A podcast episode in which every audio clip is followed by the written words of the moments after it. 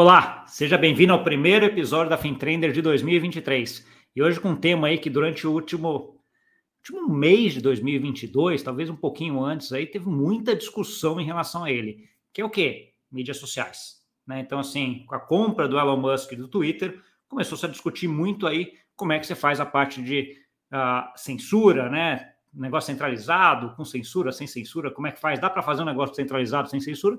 E teve algumas iniciativas aí, teve uma iniciativa especificamente que a gente vai discutir aqui hoje, que diz que consegue fazer isso de uma forma bem legal, descentralizada e que deve ser o futuro. E tem uma pessoa que eu encontrei no LinkedIn, que eu já acompanhava há muito tempo, que produz muita coisa, muito conteúdo muito legal. Para quem não segue, segue ele depois no LinkedIn, eu vou deixar na descrição aqui o LinkedIn dele, que é o Christian Aranha. O Christian Aranha, ele é doutor em inteligência artificial e Big Data. Tem um livro também que a gente vai falar sobre ele, né?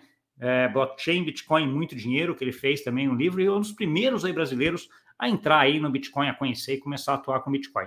Tá bom? Vamos lá? Olá, Christian, Gustavo. Prazer, obrigado pelo convite. Eu que te agradeço, Cristian. Acho que é um prazer falar contigo. Acho que eu te acompanho aí há um tempão já, né? Você é bem ativo no LinkedIn, coloca muita coisa Sim. e muita informação legal lá. Ah, te agradeço até muito, já tive muitos insights, muita coisa que veio dessas publicações, desses textos que você, que você coloca. E a discussão de hoje veio até um pouco em relação a isso, né? Que você colocou em relação a Nostra lá, que é essa rede social descentralizada. Mas antes da gente falar dela especificamente, é, eu queria que um pouco você se apresentasse um pouco mais para a gente, né? Como você entrou nesse mundo de, de tecnologia, né? Qual o teu envolvimento com isso tudo hoje? Tá. Então, a minha trajetória sempre foi de base tecnológica, né? Eu, eu costumo dizer que é uma das coisas que me diferencia bastante dos outros influencers, dos outros especialistas do mercado, que dificilmente alguém tem uma base tecnológica mais profunda, né? Se, se você for ver, tem né, jornalista, dentista, tal, economista também, que, enfim, por mais que tenha né, alguma ah, eu, até, eu até pego isso porque até me incluo nisso, né? Eu sou um cara do mercado financeiro que entende alguma coisa de tecnologia, mas não sou de lá. Tá vendo? Exatamente. E, e, mas não tem uma base tecnológica. Então, quer dizer, a minha trajetória foi muito tecnológica, né? Eu, eu ganhei meu primeiro computador do Vale do Silício com 6, 7 anos de idade. Ninguém tinha computador naquela época. Então, tipo, eu, eu cresci junto com Steve Jobs e com Bill Gates, entre aspas, né? Tipo, ouvindo aquelas histórias, né? Então eu sei tudo de cor aconteceu, até a história do Google também acompanhei. E aí é óbvio que inevitável, né? É, alguém que já tem esse contato muito rápido desde cedo com isso. Acabei fazendo engenharia, né? Na época nem tinha engenharia de computação ainda, então você faz engenharia e depois aí tinha engenharia de sistemas aqui na PUC, na PUC Rio, que era um dos primeiros que recebeu computador também aqui no Brasil e tal, que era bem muito bem avaliada. Aí entrei na PUC Rio para estudar engenharia de sistemas, que era o mais próximo que a gente tinha de, de computação. Na verdade, a engenharia de sistemas ainda estava dentro da, da, elétrica, né? Porque a computação ela veio da elétrica e da eletrônica. Naquela época não tinha essa abstração que tem hoje. Então, dali você usava sistemas e caía em computação. E logo depois que eu entrei, começou realmente a engenharia de computação. E aí eu tentei entrar mais tarde, mas não consegui. Mas o importante é o seguinte: eu até digo que eu dei uma certa sorte. Eu costumo contar a história assim, com algumas sortes que eu dei na vida por acaso, porque foi por acaso que eu caí lá, né? E se eu tivesse entrado em engenharia de computação, eu teria um outro perfil. Por quê? Quem entra em engenharia de computação cai direto na abstração da programação, né? Tipo, vai aprender orientação a objeto, redes e tal. É, e eu acabei caindo em engenharia de sistemas que não tinha, não estava muito preocupado com computação, é, era só matemática e matemática aplicada, entendeu? Então, eu saí com uma base da graduação de engenharia com uma base matemática muito mais forte do que quem se forma em computação. Mas, e aí depois eu fui tirar meu déficit de computação, entendeu? Aí no mestrado e tal, eu já fui só estudava computação, porque eu falei assim, gente, tem coisa aqui que eu não sei o que, que é, que está acontecendo dentro da computação, né? E, e aí depois eu fui descobrir também uma coisa interessante, que, é, como eu te disse, né, sete anos de idade eu já tinha um computador é, lá do, do, do, Steve Jobs e já programava. Assim. Então, para mim, quando eu entrei na faculdade, computação e programação já era normal. Eu achava que engenharia de computação a gente ia aprender a programar. Então eu meio que falei assim: não, programar eu já sei, então não preciso, vou aprender matemática. Depois que eu comecei a voltar para a computação, eu vi que eu estava longe de saber o que é. A abstração da computação é muito maior do que saber programar. Saber programar é uma coisa, pensar abstratamente sobre computação é outra bem diferente. Então eu vi que eu tinha um gap ainda para pegar no mercado. E aí no mestrado eu fui correr atrás desse gap e acabei juntando as duas coisas, que é a matemática aplicada e computação. Ou seja, computação você aprende a ferramenta, né? E a matemática aplicada, você aprende o que colocar dentro do computador, né? Tipo, o software, né? O, o programa, o algoritmo. E aí, juntando as duas coisas, já combinou certinho quando eu estava entrando no mercado com a área de Big Data, né? Big Data estava fervendo aqui, que é assim, você pegar milhões de computadores e processar algoritmos matemáticos eficientes. Então, também fui um dos primeiros a montar, eu até cheguei a montar uma empresa de Big Data né, no, no, no Brasil, e, e, tipo, foi super bem, ganhou investimento super rápido, cresceu também super rápido e tal. E ali é, eu já né, consegui me posicionar no mercado. Dez anos depois, estava começando a surgir o Bitcoin. E aí eu tava, ainda estava dentro dessa empresa quando eu comecei. E, mas, de qualquer forma, a participação dessa minha empresa era muito de pesquisa, né? Então, eu não era um, um CEO ou um executivo de uma startup tradicional. Era aquele cara mais que traz inovação, sabe? Que está sempre atento no mercado. Eu passeava aqui no Rio de Janeiro por todos os grupos de pesquisa das universidades, porque eu tinha uma trajetória acadêmica também considerável, então eu gostava muito de inovação. Então, aqui no Rio de Janeiro tem uma característica muito legal, que eu acho que tem poucos países do mundo, que é o fato de ter quatro, cinco universidades de ponta muito próximas geograficamente. Então é muito fácil de você circular nisso e ter uma empresa, entendeu? Em geral, você tem, você vê, em São Paulo, por exemplo, tem a USP, né, que é uma faculdade renomada aqui no Brasil.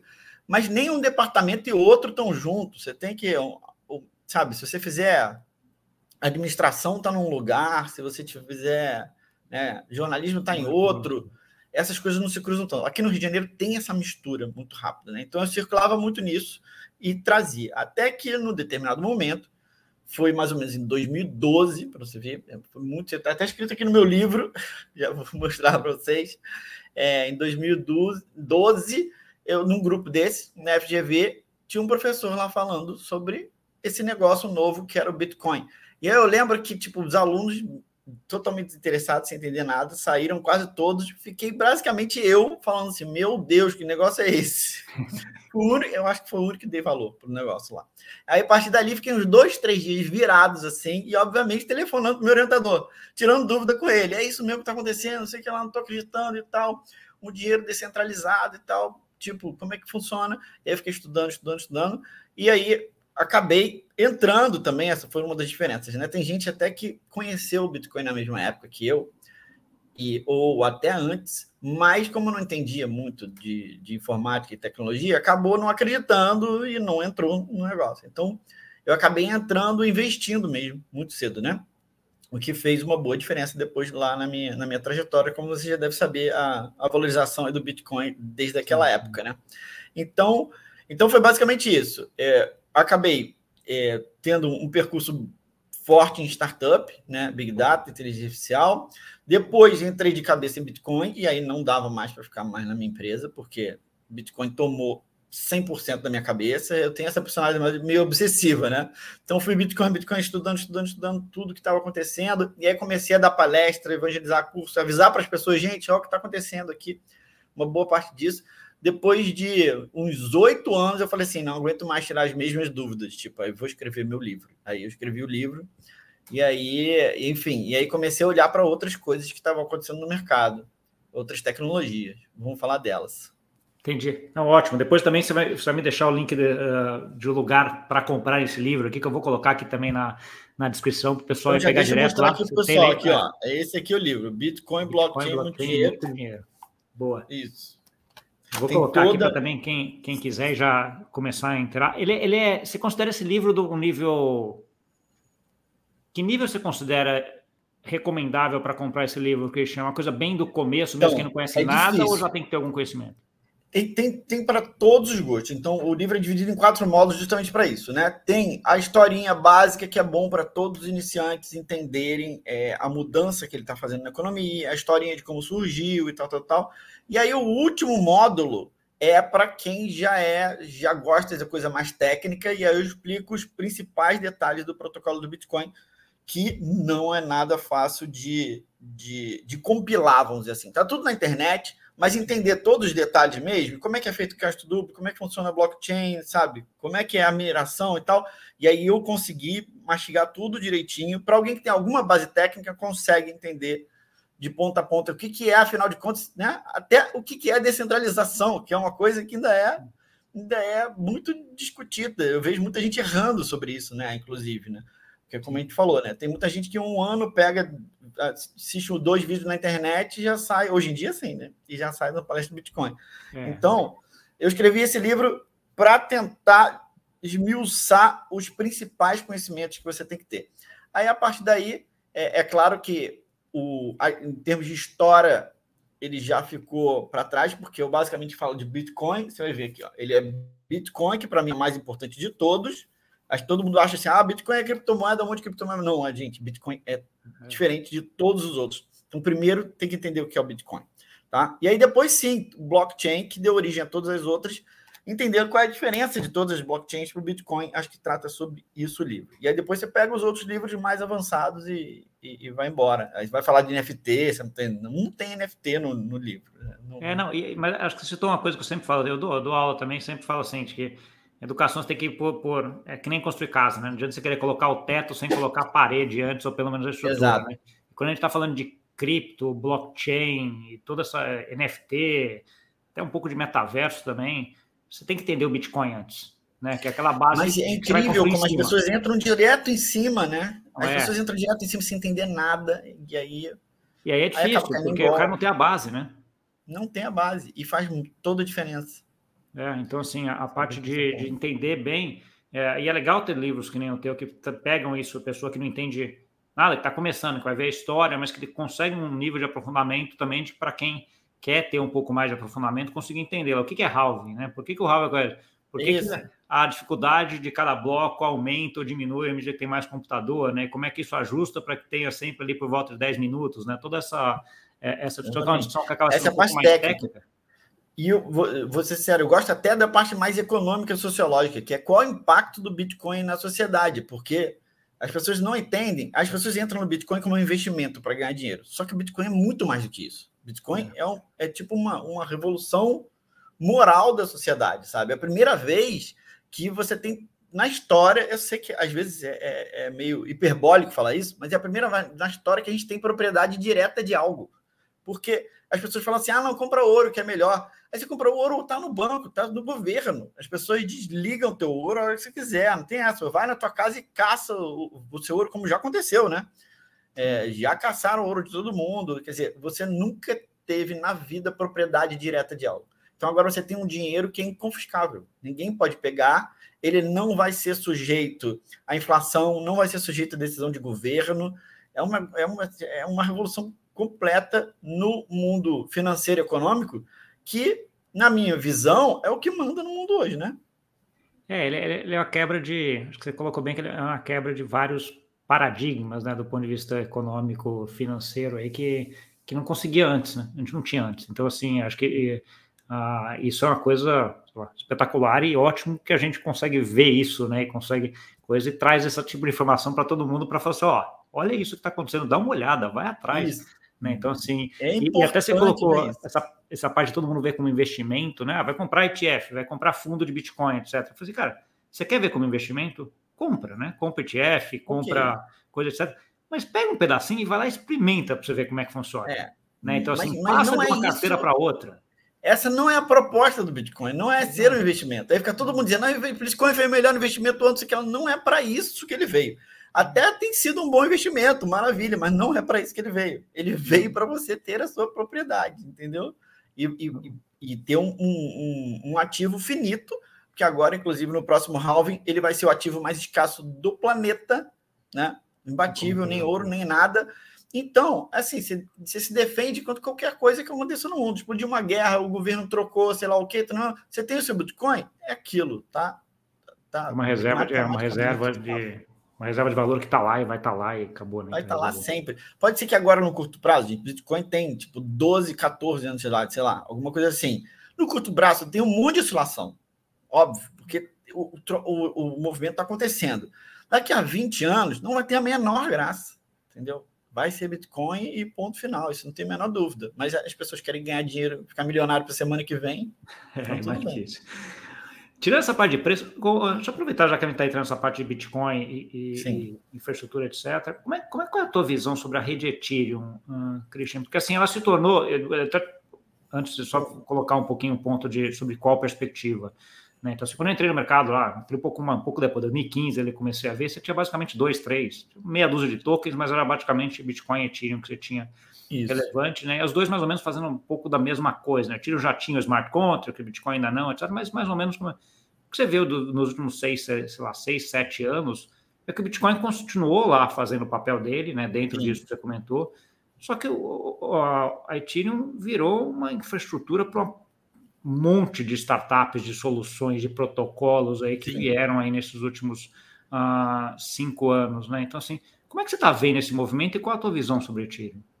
Então, ótimo a gente falar sobre isso, Gustavo. O, o Ethereum, sim, é, foi uma segunda grande revolução, imagino, tão grande quanto a, a do Bitcoin ele abriu as portas para um montão de outras coisas. Eu costumo dizer que o, o, Bitcoin ele revolucionou só a indústria financeira, como se fosse pequeno, como se fosse pouca coisa, é. metade do mundo, e o Ethereum viria a revolucionar a outra metade, porque ele entrou não só fazendo uma programação simples de transferência de A para B com o Bitcoin, mas como fazendo qualquer programa, né, baseado em blockchain descentralizado. Então ele abriu o olho de um monte de outras oportunidades, né? Eu, eu vou confessar que eu até demorei para entender o Ethereum. Hoje todo mundo entende fácil. E olha, olha que eu já tinha entendido rápido o Bitcoin. O Ethereum eu demorei. Eu falei assim, gente, por que, que esses caras estão fazendo documento? O que, que será isso?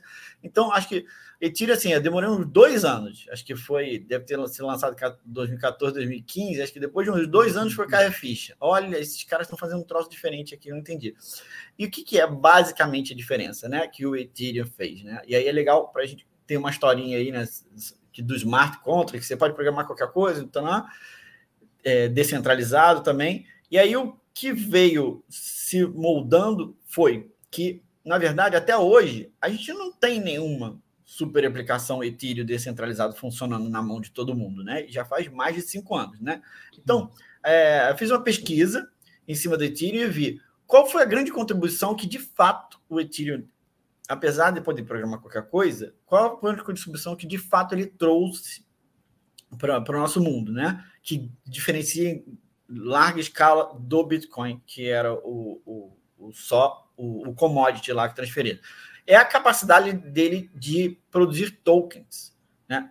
O conceito de tokens veio. O Ethereum poderia ter feito um bando de coisa, tá? Por isso que é até difícil entender. Mas eu for te fazer uma pesquisa, tipo, 99,9% das aplicações de Ethereum hoje é basicamente construir um token. O que não é pouca coisa, não, tá, gente? Olha só, token é super importante. Enquanto o Bitcoin era uma commodity, um ouro que você pode trafegar para um lado para o outro, token é uma moeda que qualquer um pode criar. Cria a sua moeda, que o outro cria outra moeda. Então, tem, né? Depois do token vai vir um NFT aí, que também é, é um tipo é, ele, ele consegue fazer essa história sobre essa, de certa forma, brincadeira né, de tokens fungíveis e tokens não fungíveis, né? Então fica um negócio Exatamente. aí começa a, a dar margem para um monte de criatividade aí dentro também. Né, o Bitcoin não é capaz de fazer isso. Então, o Ethereum veio entregar a capacidade das pessoas de criarem sua própria moeda virtual. O que o Bitcoin é apenas o Bitcoin. O Bitcoin nem tem essa diferença, né? O que, que é o, a moeda nativa, mas nem tem isso. Bitcoin é Bitcoin.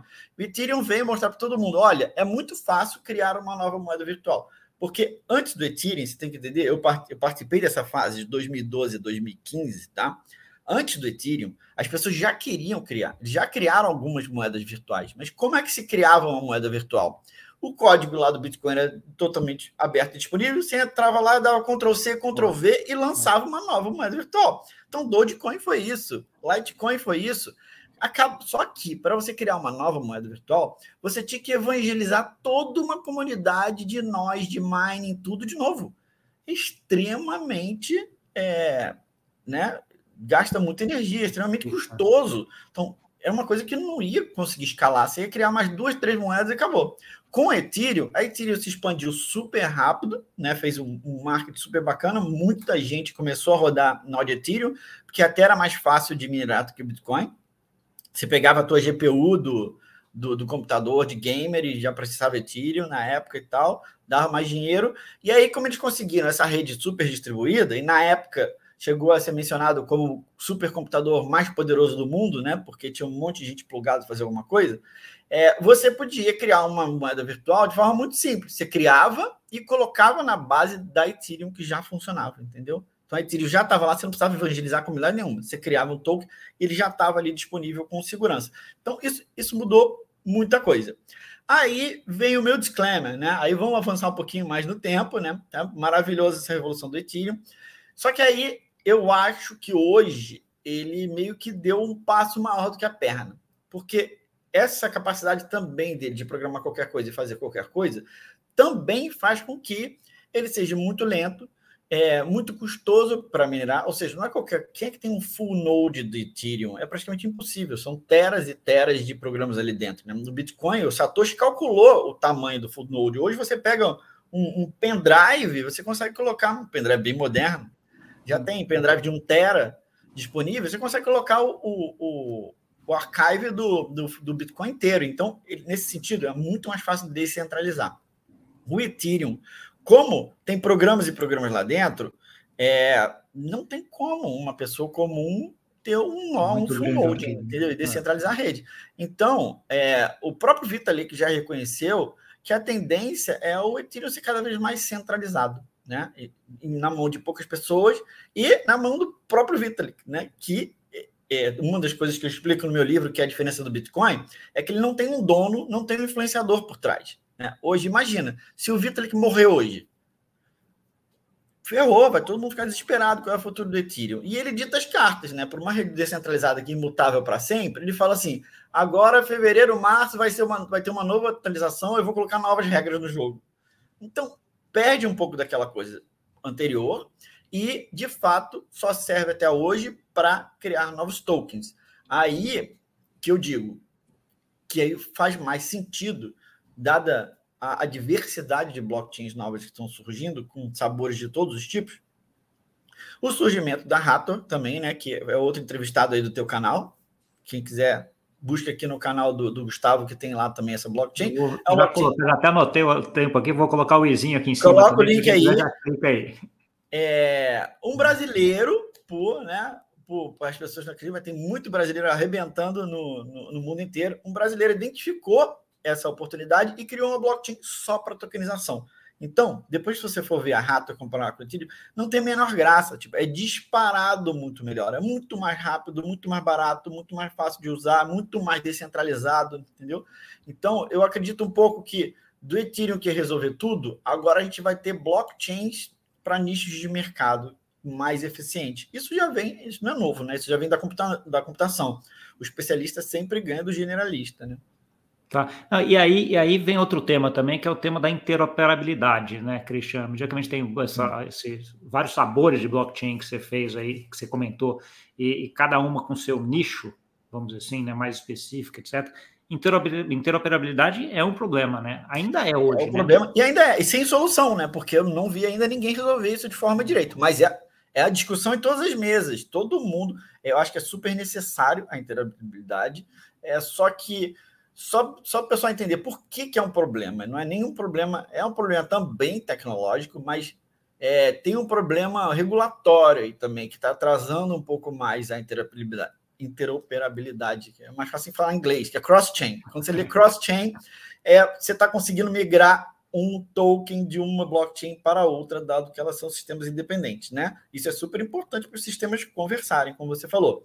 E aí, na hora que você, você pode fazer um smart contract, por exemplo, que é a solução que todo mundo tenta fazer. Faz um programa que dá lock, engole uma, um token e, tipo, emite outro e ele fica com esse troço travado e garante que foi convertido. O problema é na hora que você recebe o input engole da né, lock em um token, você está fazendo custódia. E aí todo mundo morre de medo de fazer alguma coisa em cima disso, porque custódia tem um monte de regulação para isso. Custódia regulada. Isso. E aí, então, a regulatório ainda atrapalha um pouquinho. Então, ou vai ter uma tecnologia um pouquinho melhor, ou então alguém vai ter que começar a fazer meio que a revelia mesmo, porque muita coisa surge a revelia mesmo e depois as pessoas vão se adaptando. É, vai então é isso. Né? Acho que, acho que essa, esse ponto eu nunca tinha, até teu ponto de vista é bem interessante, eu nunca tinha olhado a parte de interoperabilidade como sendo um problema, no final das contas, de custódia, mas é, tem razão. De custódia, é. E onde é que está onde é que tá guardado o, tipo, você fez o onde é que está guardado o meu Bitcoin que virou WBTC na rede Ethereum? É, já estão, exato, já tá, tá coisa. Que servidor que tá? Tá em que país? Caça, caça porque tá na Amazon, é, é, é o Biden que, que rege isso, é o governo americano, é onde que tá, entendeu? É isso. É. Vamos falar sobre a, sobre a nós, Tree, Nostri, como é que eu chamo isso, né? O tema de hoje. Primeiro, eu queria, queria dizer para o pessoal que você cravou direitinho a introdução. Parabéns. É, a introdução foi muito boa. É exatamente os pontos principais que eu tenho para dizer. Ah, é, acho que você pegou a, a mesma historinha que eu peguei. É, a gente já vai falar sobre o nome, mas é muito importante o pessoal entender o momento, né? Que é que você colocou aí no início, né? Vou, vou, vou recapitular só para a gente tipo, dar o start aqui no nosso, né? que momento que a gente está hoje, gente? Depois que a gente falou de blockchain e, e a gente acabou de falar né, da plurificação de blockchain, tentando resolver todos os problemas do mundo, e que de fato não tem nada ainda na nossa mão, né? Mais ainda, tem todo o movimento de Web 3.0, metaverso aí num hype gigantesco, e eu tô olhando super torto para esse negócio, porque não está saindo, não, não vai engajar, é mais marketing, mais propaganda do que tem realmente, sabe? De todos os cases que foram lançados de metaverso aí, todos foram furados, não apareceu ninguém. Então, é, eu acho possível sim, a tecnologia é fantástica, mas ainda não estou vendo acontecer. Então, um dos motivos é talvez, e aí vai vir a revolução do que a gente vai falar hoje, tá? Mas deixa eu dar o contexto. A gente tem um momento de um Elon Musk, né, que é aquele visionário que apostou em um monte de coisa fantástica e continua, mas sempre causando nas redes sociais.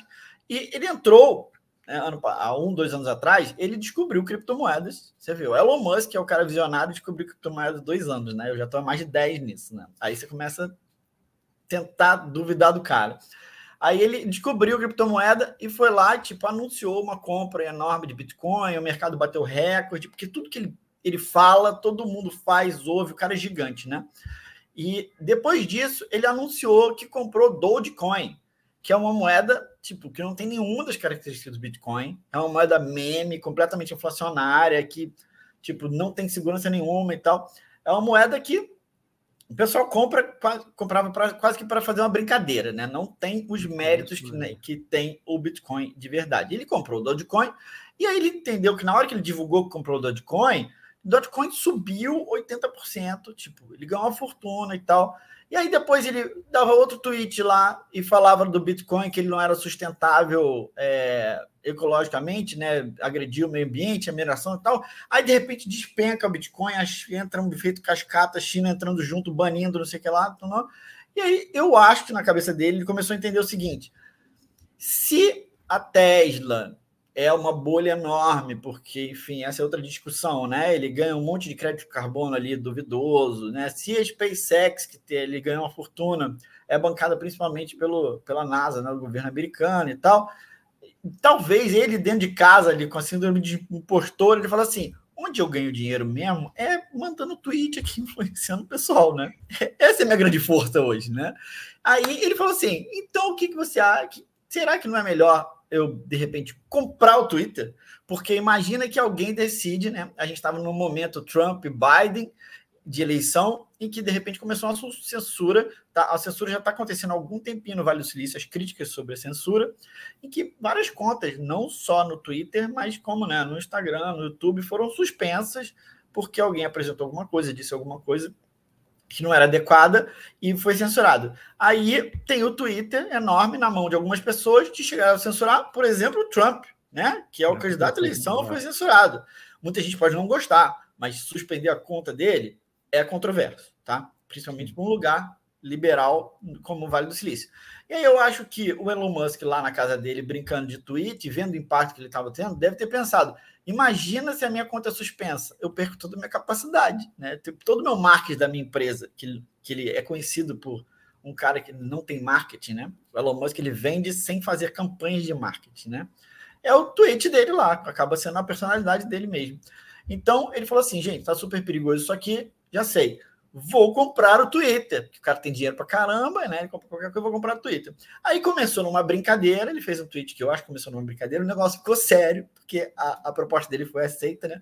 E ele acabou realmente tendo que comprar o Twitter. Ou seja, hoje ele está super líquido. Você vê que ele já vendeu milhões de ações da Tesla, da SpaceX, já vendeu Bitcoin e tudo mais, tudo para conseguir comprar o Twitter. E agora ele tem que, né? Ele tem que tirar alguma coisa desse Twitter. Então, e ele começou a fazer um monte de mudança no Twitter, que é o Twitter, gente, que eu acho que é importante também fazer outro disclaimer, que foi outra revolução. Parece que é fácil fazer evolução aqui, né? A gente já está na terceira revolução, mas na minha opinião, é, e você também, né, com, com o teu papel de jornalista aqui, foi uma revolução midiática enorme, né? O Twitter, né? Acho Total. Ele... É. Total. Vai né? para todo mundo direto. Hoje, hoje você vai. A gente que é já está acostumado, mas até o pessoal do mercado financeiro começa. A informação sai primeiro lá, né? Porque você vai direto ninguém está falando. Não era assim. Então ele fez. Foi, foi uma, uma democratização da mídia gigantesca. Quem não viveu antes do Twitter sabe que é, o mundo mudou completamente, né? Você fica sabendo das coisas que acontecem no mundo inteiro. Assim como o YouTube também foi um pouquinho antes. Mas hoje os presidentes se comunicam direto no Twitter, entendeu? É uma coisa surreal que é uma, uma empresa privada, e agora está na mão de Elon Musk, né? Então, aí o Elon Musk falou assim: agora beleza, vou mudar tudo e tentar tirar alguma coisa daqui. Aí o cara, do jeito controverso que ele ele entra com uma pia dentro do troço, demite metade dos funcionários, aí, aí viu, e demitiu o cara errado, volta o cara de novo, testa um troço, dá, ele testou o troço do selo azul, que era uma ideia fantástica dele, aí três golpes aconteceram, ele teve que voltar atrás, porque começaram a pegar conta de outro e tal.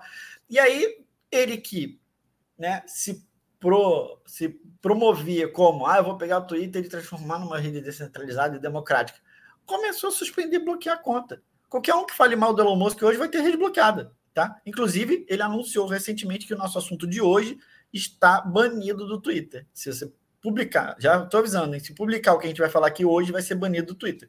Porque é a nova tecnologia realmente descentralizada que está fazendo afronta a tudo isso.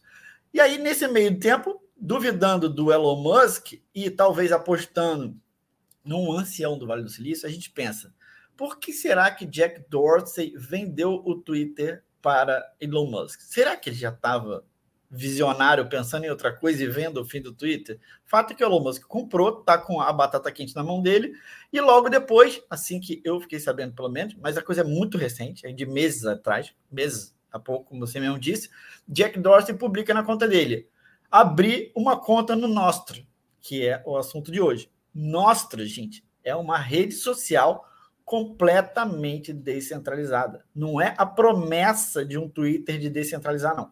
Ela é descentralizada. Tem servidores espalhados pelo mundo todo que recebem e trocam mensagem de, de modo que. O que é uma rede descentralizada? Você pode explodir um servidor, ele pode pifar um servidor que a rede continua funcionando normal, tá? A gente vai poder entrar um pouquinho mais de detalhe que é isso, mas é, terminando a sua pergunta inicial, que deu uma volta enorme, né? Da onde vem esse nostro, afinal de contas, né? Vem, tem um, um, uma, um jargão bem técnico, que é o real mesmo, de onde que ele vem, que é Notes and Other Things é, baseados em relays. Espera aí, eu tenho que pegar o... Depois que eu ver aqui, tem uma definição certinha que vai dar Nostra. Transfer... É, ó, ele é um acrônimo, então, de, de um. De um é, é um acrônimo de Notes and Other Stuff Transmitted by Relays, tá? Então, os relays é o nome que eles dão para os nós, os servidores que têm todas as mensagens lá dentro, tá? Então, tá bom, se então você são notas ter... de arquivos transmitidos por esses. É como esses se fosse um full node, tá? Você vai pegar e subir um relay na tua máquina, você baixa todos os tweets que são enviados de forma descentralizada. Eu gosto mais sempre da, da, da história mais romântica, que no futuro ninguém vai saber se é verdade ou mentira, mas é o, o também o tipo um, uma referência a Nostro, que é nosso em espanhol, né? Exatamente. Entendi. Eu acho mais bonita, né? Uma rede que é nossa, né? Entendi. É, é, então, aí ele não seria. Ele é uma rede, então, ele não é, não é um aplicativo como, como um Twitter, assim. Exatamente. Você acho que eu estou tocando um ponto certíssimo, Gustavo. É isso que faz toda a diferença. Acho que a primeira coisa que é importante a gente dizer para o pessoal é o seguinte: de tudo que a gente falou de blockchain que não chegou na nossa mão, o nosso não é um blockchain. É muito importante dizer isso, porque a gente já comecei a entender, eu já questionei aqui para vocês, por que, que o blockchain não chegou na nossa mão. E aí, a, a conclusão que eu de repente estou começando a ter, por causa do nosso, que eu estou obsessivamente estudando, que nem eu estudei Bitcoin há 10 anos atrás, comecei a chegar à conclusão de que, gente, talvez não seja blockchain a solução para tudo. Blockchain é uma solução muito bacana, mas ela tem umas complexidades e, e, e, e umas, umas features importantes específicas para trabalhar com dinheiro. Né? Então, o Bitcoin, que sabe? Tem que ter um cálculo de se está com você, não está comigo, se está comigo, não está com você. Tem todo um esquema ali, um arcabouço para fazer isso funcionar, que talvez não seja necessário nas aplicações. É isso que as pessoas têm que pensar. Então não adianta sair pegando blockchain e aplicando para tudo quanto é lugar, que talvez seja desnecessário. É muito lento, é muito custoso. Então imagina, já tinha, obviamente, tentaram lançar uma rede social em blockchain. Agora você pensa, a cada tweet que você for fazer, você vai pagar gás na Ethereum, vai pagar tipo, né? né? 50 reais a cada tweet, não vai funcionar. E você nem sabe quanto você vai pagar, porque o gás muda de uma hora para outra, entendeu? E aí vai demorar 10 minutos, sei lá, para chegar do outro lado, porque tem que minerar. Simplesmente não foi feito para isso. É para outra coisa. É para trabalhar com o dinheiro, entendeu? Então o Nostro, ele vem com outro olhar, com outra perspectiva, que eu também fiquei travado durante muito tempo, achando que não tinha mais outro tipo de, de rede. Era Para mim era tudo blockchain também, tá? Eu estou junto com todo mundo.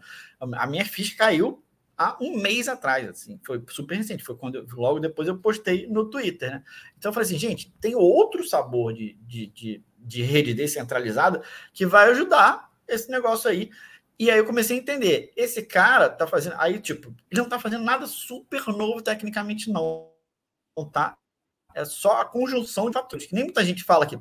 Ah, mas Satoshi não fez nada novo, blockchain já existia desde que a IBM, sei lá, fazia tal coisa. Mas ele foi o primeiro a juntar o Lego e, e, e colocar em pé, entendeu? Então, mais ou menos isso. É, o que, que, ele fez no final das contas, o Nostro? Ele é um banco de dados descentralizado. Um banco de dados bem simples, em que você manda mensagens e ele vai armazenando um embaixo do outro, e você pode fazer uma query lá dentro. Queries bem simples, tá? Mas você pode fazer.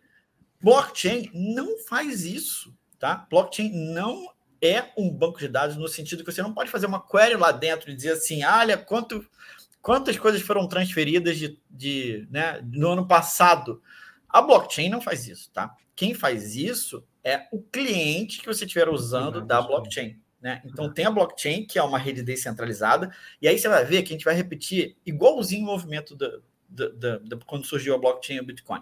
Por isso que eu vejo e falo assim, gente, é muito parecido, é o mesmo movimento de novo. Você tem a blockchain, que é basicamente uma API, é um conjunto, é um conjunto de computadores em rede que fornece uma API. Gente. A API, não, a gente não chega até a gente, a API, tá? A API é uma coisa super técnica. Quem lê a API é só um computador. Então você pega desenvolve um computador que é um cliente da API e faz o que a gente chama de front-end, que é isso que a gente está vendo aqui, que o ser humano consegue se relacionar. Então, o cliente pode até fazer uma pesquisa, assim como tem o Explorer, por exemplo, tem né, o Ethereum Explorer, você pode fazer uma busca lá. Pode, mas não é uma busca na rede, é uma busca num servidor que leu as informações na rede. Então, a nossa vai acontecer, é o mesmo fenômeno acontecendo de novo. Tem um banco de dados simples sendo compartilhado na rede, mas ele não está preocupado. E aí é legal é, fazer uma analogia que eu vi recentemente também, recomendo muito todo mundo que está assistindo aqui. É uma série da Netflix chamada Som na Faixa. Você já ouviu falar? É a história do Spotify. Ah, do Spotify, eu vi. Todo mundo gosta de Spotify. Spotify todo mundo gosta, então vai adorar a série, você viu? É sensacional. É a história de como o Daniel Eck enxergou o Spotify desde o início, entregou e hoje domina a indústria da música, é, basicamente. É, e, deixa eu até fazer um parêntese aqui, uh, Eu vi essa, eu vi essa série sozinho e fiz questão de mostrar para Eu tenho uma filha de 15 e um filho de 12. Vamos ver junto. porque acho que a, a série é espetacular, porque ela mostra assim o empreendedor, o cara que financiou, o cara, a, a menina lá do, do, jurídico, o cara da, da indústria fonográfica. Então, assim, a, cada episódio é sobre uma, uma visão uma perspectiva diferente. diferente, né? É, então assim, eles acharam espetaculares e a conversa aqui em casa até com ele, falou, pô, mas aquele cara era muito burro, né? Porque ele deixou o outro passar a coisa. Eu falei, então, pera um pouquinho, né? A gente, na, duas depois tem a do cara falando a visão dele, de o que, que ele estava fazendo, uhum. você vê que ele não tinha nada de burro, né? Então, assim, foi bem legal para então, ver com eles. Até fica a dica aí para quem tiver filho também na cidade. Empreendedores, Empreendedores, tem que assistir com certeza. O público geral tem que também, porque deve ouvir Spotify, é legal saber. E é legal também saber que tem iniciativa gigantesca que não sai dos Estados Unidos. Acho que o mérito do Spotify é que não é Vale do Silício. Né? É. Não é, isso é muito importante, né? De as pessoas saberem que é possível. Aí, tipo, eu defendo a nossa causa de novo aqui, né? Da blockchain da Hathor, que saiu do Brasil, não foi do Vale do Silício. Tem Exato. gente que não Vale do Silício agora, ok, mas a gente desenvolveu aqui. Começou então é importante saber que o Brasil desenvolve muita coisa boa também, tá? É importante, não é só na Suécia. Tem, não, com certeza, isso não tem dúvida nenhuma. Mas deixa, deixa eu te fazer algumas perguntas, então, cara. Então, assim. Mas, mas peraí, só deixa eu concluir o parênteses. Aí, por que, que eu falei do Spotify? Só, só concluir, por que, que eu falei do Spotify? Porque na trajetória do Spotify da série tem um momento super importante, que é o momento que a gente está vivendo agora, que é quando o Daniel Eck ele não consegue entregar tecnologia de streaming como prometido, a internet não tinha velocidade suficiente para entregar. E aí ele falou assim: olha, na rede do protocolo existente da internet hoje, isso não vai ser possível. Então ele criou um protocolo novo para poder fazer streaming. E o que, que ele qual foi a grande sacação? Ele falou assim: olha, na internet é muito importante enviar alguma coisa e chegar lá do outro lado, porque senão vai chegar o algoritmo da tua página todo quebrado e ele não vai conseguir ler. Mas na música, se eu esquecer de entregar um milissegundo para você, vai fazer diferença? Não. É então ele criou um novo protocolo que podia ser muito mais rápido e podia perder pacote no meio do caminho. E essa foi a grande genialidade do Spotify até hoje. Então, a analogia é essa. Eu acho que está acontecendo isso de novo com a Nostra. Fechei. Tá bom, então, então vamos, vamos para a Nostra. Então, assim, um banco de dados centralizado. Uh, como, e aí você precisa, o que você sabe, pelo que eu entendi, você precisa da, de que ainda sejam feitas esses clientes que vão dar acesso para nós, pra, não de tecnologia, conseguimos fazer isso palpável, né? mandar mensagem, etc. Isso não tem ainda, Christian? Exato. E olha só, e olha só que incrível esse momento que a gente está conversando aqui agora. Os clientes estão sendo feitos agora.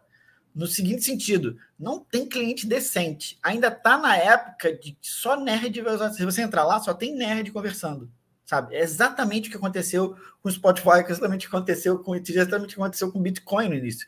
Que só as pessoas realmente muito técnicas têm energia suficiente para chegar lá no final. E eu realmente gastei uma energia, vou lhe dizer, não foi fácil entrar na nossa, tá? Principalmente porque, imagina, o mundo tem bilhões de pessoas, qualquer é, garoto pode estar desenvolvendo o teu cliente em casa agora do nosso e botou na internet. Como é que você vai saber o que, o que, é golpe, o que, que funciona, o que não é? Então tem um bom trabalho aí de filtrar, de entender qual funciona, qual que é bom ou não. E aí eu já fiz um pouco disso para vocês, se vocês quiserem deixar a dica aqui, olha, eu já fiz. Eu, para mim, o mais fácil de usar de todos, se você quiser depois deixar os links aqui embaixo, são o astral.ninja, tá? Astral.ninja, para mim, é o mais fácil de todo e, e é o mais é o mais direto ao ponto, no seguinte sentido: o que, que para mim é importante para saber se o negócio está funcionando? Se você digitar aí na sua internet agora astral.ninja, você já vai cair direto olhando o streaming. E isso é assustador. Você vai já ouvir, é como se você tivesse colocado né, um fone e começa a ouvir as pessoas postando no mundo inteiro. Tum, tum, ele vai mostrando na sua tela.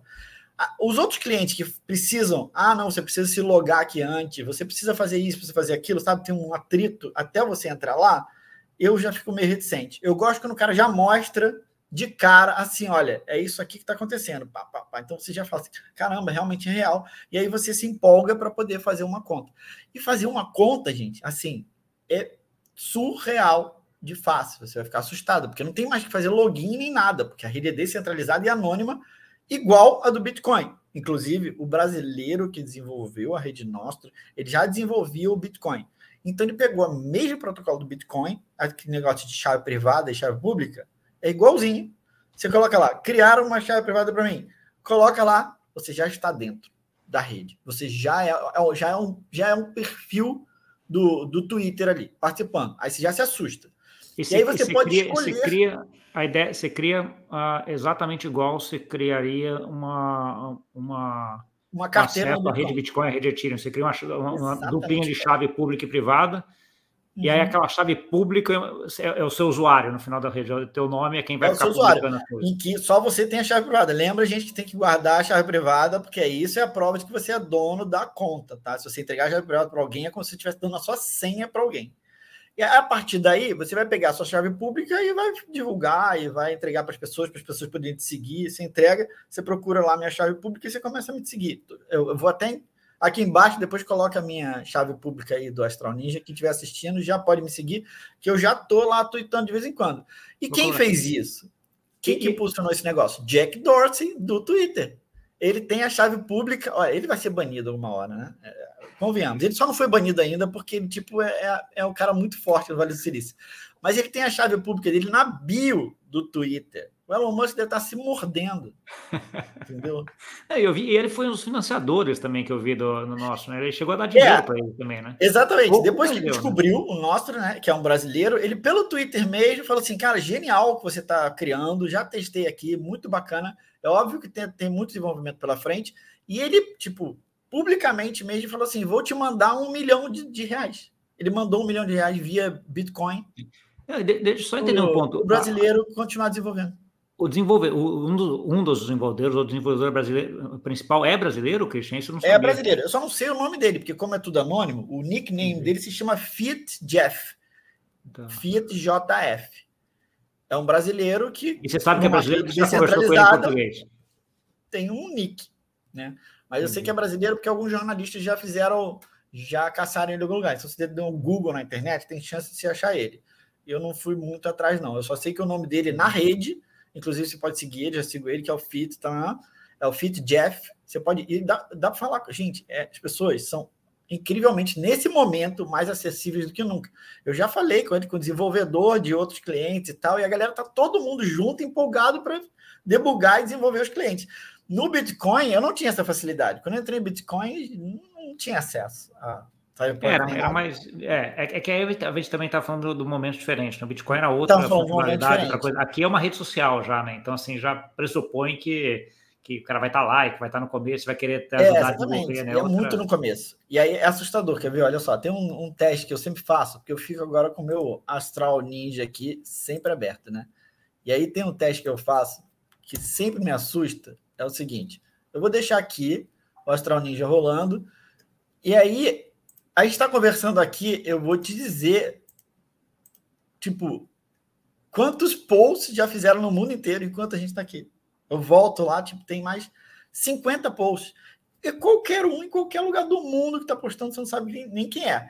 Aí você tem, obviamente, você tem a opção de se identificar, tá? Você tem um profile lá, se você quiser, se preenche. Você coloca o nickname, você coloca a tua bio, você coloca a tua foto. É, essa que seria a pergunta. Isso vai na rede, tipo um ENS da rede da rede Vai, vai tudo na vai... rede. Tá, não é no cliente, no caso, né? Não é o na rede mesmo. Não, peraí. É, você sempre fala com a rede através de um cliente. Você não consegue entrar na rede direto, a menos que você seja um programador. Eu então você vai entrar sempre num cliente. E ah, esse sempre cliente, um cliente, o ENS vai... também é um cliente da rede Ethereum. Entendi. Esse cliente vai emitir essa mensagem na rede. Aí essa mensagem vai para todos os full nodes, que eles chamam de relay, vai para todos os full nodes, e esses full nodes armazenam o histórico das mensagens. Então, hoje, é uma oportunidade infinita, por isso que eu estou super nervoso, de você fazer um cliente decente com, com, com uma rede descentralizada, então, porque todos os clientes são uma porcaria, tá todo começando agora. Você vai ver, você entra lá, você vai desistir em dois minutos, eu que sou insistente. Mas está longe, ó, gente, está longe de ser uma, um, um, Twitter, tá? Em termos de funcionalidade, em termos de agilidade e tudo mais, tá? Não. Então você tem que juntar algumas peças ali. É, o que, eu, o que eu acho que é interessante essa visão de, de, de, que eu sempre falo de tecnologia, é que hoje a gente consegue ver um pouco de o que é isso aí tem uma funcionalidade como o Twitter. Ah, mas Deve ter outras aí que daqui a pouco alguém vai descobrir também, né, Cristian? Para uma coisa mais, mais fácil que não seja simplesmente a comunicação de, de pessoas ou de, de informação, né? Então, assim, como, é, como é uma rede centralizada, distribuída, anônima, de troca de dados, é. caramba, tem um monte de coisa que dá para fazer depois também, né? Super, exatamente. Por isso que eles estão dizendo, a primeira aplicação é o Twitter, mas, na minha opinião, já chutando alto aqui, para mim, tecnicamente, esse é o nascimento da Web 3.0. Porque, Porque a web ela, ela não, é... não vai ficar em cima de um blockchain. Ela vai ficar em cima de um banco de dados descentralizado. É, por, por ser descentralizado, ele já está, de certa forma, seguro, porque você pode tirar metade dos nodos, o resto ainda roda, a, roda igual. Como é que você vê a parte de, de segurança de dados ali, de, de, de coisa? Né? Porque uma das coisas de mutabilidade, por, é por exemplo, esse banco de dados. Por enquanto é tudo aberto. Aí o que acontece? Tem gente já começando a tentar criar um WhatsApp em cima do, do nosso, entendeu? E aí o WhatsApp é interessante que a minha, minha conversa com você seja seja privada, né? Só que na hora que você envia para a rede, tudo aberto. Mas você vai fazer. Mas no final das contas, o que o próprio WhatsApp faz é só criptografar a mensagem de um lugar para o outro, vai emitir pela rede, mas vai estar criptografado. É uma solução que já existe na internet. Você joga criptografada dentro da, da, do nosso, pronto. Aí ele vai ficar criptografado lá dentro, ninguém sabe ler. Isso, eu emito criptografado. Se alguém quiser fazer um, um, um, sniff aqui no ar, que nem a internet, tá? Eu posso fazer um sniff da internet aqui agora, mas tá tudo criptografado, porque a gente sempre roda, hoje é praticamente obrigatório. Se for ver, tem um cadeadinho lá em cima do teu browser, HTTPS é tudo criptografado. Então não adianta mais pegar o dado aqui voando aqui, né? Na, você não consegue, você não consegue, você não consegue abrir. Há pouco tempo atrás você conseguia ler tudo.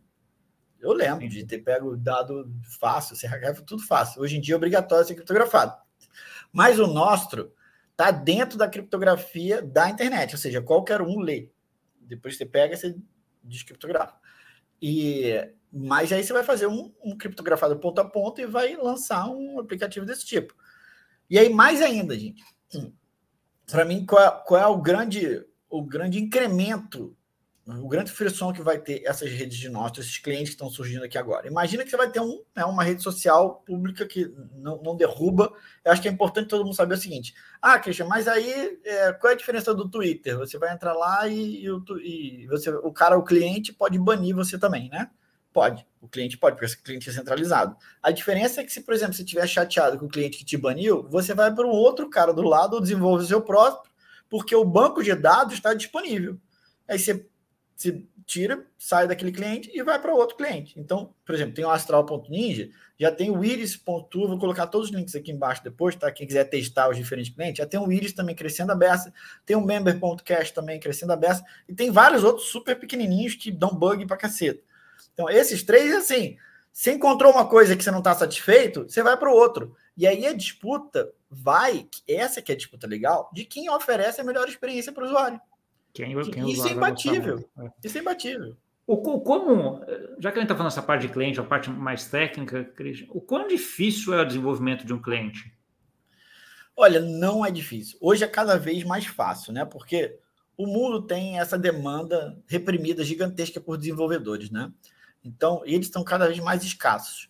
E aí, qual é a solução que o mundo está tendo hoje? Quase tudo hoje você já faz com low code ou com no code, em que você pega a ferramenta super simples, que você nem tem que digitar, nem precisa digitar o, um código ali, e você vai mesmo com drag and drop e tal, ferramentas que é um designer pode, pode desenvolver. Então, hoje, eu acho que o futuro das aplicações está mais na mão do designer do que do programador. Porque o designer é que está mais preocupado com o X, que vai fazer um negócio bonito, vai fazer funcionalidades e tal. É, então, tem muita ferramenta tranquila hoje já para usar. Na, na, minha época não dava, não. Na minha época tinha que meter a mão num JavaScript pesado. Tinha aqueles frameworks, né? Tipo é, React. Ainda se usa React, tá? Eu ainda uso React. Ainda mas, é, mas é porque eu entendo. Agora, a maioria das pessoas acho que o low code, no code já está bem eficiente. Dá para fazer, tá? Então, tipo, convido todo mundo que está ouvindo aqui a tentar plugar lá, ver um tutorial na internet. Daqui a pouco o, o chat GPT tá, tá resolvendo tudo para você. Já fez uma, já fez uma sobre chat GPT aqui no teu canal? Não. Ah, então, é uma, hein? Vamos achar já, vai, já, fica, já fica aí o próximo, então. Você me indica. Pode, você pode repetir? Pode, oi? Pode repetir a mesma a mesma pessoa? Pode, não tem problema nenhum. Aqui já, ah, já tem então gente que eu até um brinco que pediu, que já, já pediu, já pediu música no Faustão lá. Já ah, tem é? mais de três vezes que veio aqui, então pode, pode não tem problema então, nenhum. Pronto. Então já me convidei. Depois que passar a tua fase aí de, de entrevistas do início de ano, que eu sei que tá cheio, é, volta aqui. A gente volta e fala, fechado. Que é outra, é um outra sensação também. Mas vamos voltar para o nosso assunto, gente. Nostro que mais? Eu tenho mais os bullets para falar. Algumas outras coisas que vêm. Então, assim, uma das tá. coisas que, que, que, me chamou a atenção lá no LinkedIn era um pouco você comentando assim, gente, vamos, vamos desenvolver um cliente, né? Então, assim, vamos uh, fazer um cliente, porque acho que a gente tem aí um potencial gigante, está tá começando, né? Então, acho que, tá acho que já fica a dica, né, para quem está ouvindo e tem interesse em, em, em, fazer isso, que acho que vai atrás do Christian, porque você já Pode tá entrar em contato comigo, tá, gente? Eu estou super em cima desse negócio do nosso, aprendendo tudo que, que tem disso, porque quem surfar essa onda vai vai estar tá surfando uma coisa parecida com o que o Bitcoin vai falar atrás. Ah, e falar em Bitcoin, eu lembrei de outra coisa importante. Então, olha só é, o, o, a sinergia que essa, esse nosso vai dar. Então, no, no, no, cenário atual que a gente tem, né? De criptomoeda e tal, que está crescendo a beça blockchain para tudo quanto é lugar, token para tudo quanto é lugar. Então, é, o que aconteceu ano passado? A gente teve aí duas, três tragédias aí em sequência, né? Teve né, o, o, Luna foi atacado, um monte de gente perdeu dinheiro. É, mais recentemente, acho que para mim foi a pior de todas, foi a FTX entrou em colapso, né? E, e de repente vai dar um efeito cascata violento, que já está um monte de gente já pedindo né, bankruptcy na, lá nos Estados Unidos, porque um empresta para o outro, que empresta para o outro. Então, tem chance de ter uma quebradeira razoavelmente grande aí. Até a Binance entrou na fila de quebrar também, né? Em termos de exchange. Então, muita gente pode estar achando isso perigoso em determinado momento. E o Bitcoin? Se as exchanges forem caçadas e tal, como é que vai ser o Bitcoin? E aí o Bitcoin meio que perde um pouco de valor nisso, porque para você comprar e vender Bitcoin, fica menos eficiente. Uma exchange ela torna o mercado muito mais eficiente, né? De compra e venda das coisas. Sim. E de repente surge um Nostro desse que está começando a virar um grande marketplace mundial, porque você pode postar na rede assim: olha só, quero vender tanto de Bitcoin e aí aparece alguém querendo comprar e você simplesmente já tem tá, já tem cliente integrado com o Lightning Network. E, você emite uma volta, fatura. Volta que era a discussão de a negociação de cripto lá Exato. em 2000 comecinho, né? Que começou nas, nas, Ou seja, um monte de gente preocupado com DEX, sei lá o quê, vê o nosso e você lança uma fatura Lightning Network e recebe um Bitcoin na hora ali de alguém que comprou, vendeu o teu negócio. Então, assim, para fazer um marketplace descentralizado hoje, putz, está totalmente aberto, ninguém fez ainda. Entendeu? Ah, lá, é. As pessoas estão atrás de tentar fazer um Twitter funcionar. Mas tem muita coisa pela frente. Se integrar, sabe? Integrar o Lightning Network, integrar o Bitcoin. Está entendendo que você vai plugar as coisas em cima de uma, uma camada assim? Aí eu agora estou querendo integrar a Hathor também no nosso. Por quê? Porque eu acho que vai ser legal. Qual é a minha próxima preocupação com o nosso, né? Que é uma preocupação que já existe da rede social hoje, mas que o nosso vai ser muito pior. Porque imagina uma rede social sem filtro, todo mundo posta qualquer coisa e completamente anônimo. É, de certo ponto, não sei se você já entrou em alguma rede social com algoritmo ruim, né? Eu já entrei, não vou citar aqui qual é o nome para não queimar ninguém, mas é um algoritmo que não funciona direito. É horrível você passear naquele negócio lá, porque você vai ver coisas de terrorista, vai ver coisa pornô, vai ver não sei o que lá você se perde completamente para conseguir achar as coisas que são do seu interesse, né? Então, imagina numa rede desse tipo, que ninguém bane nada e você pode postar qualquer coisa. Vai ser muito pior. Então é a gente é fica filtro, né? na dúvida às vezes, será que a descentralização total vai melhorar ou vai piorar, né? Que vai ser tipo pode ser que vire o lixo, o underground eh, humano ali.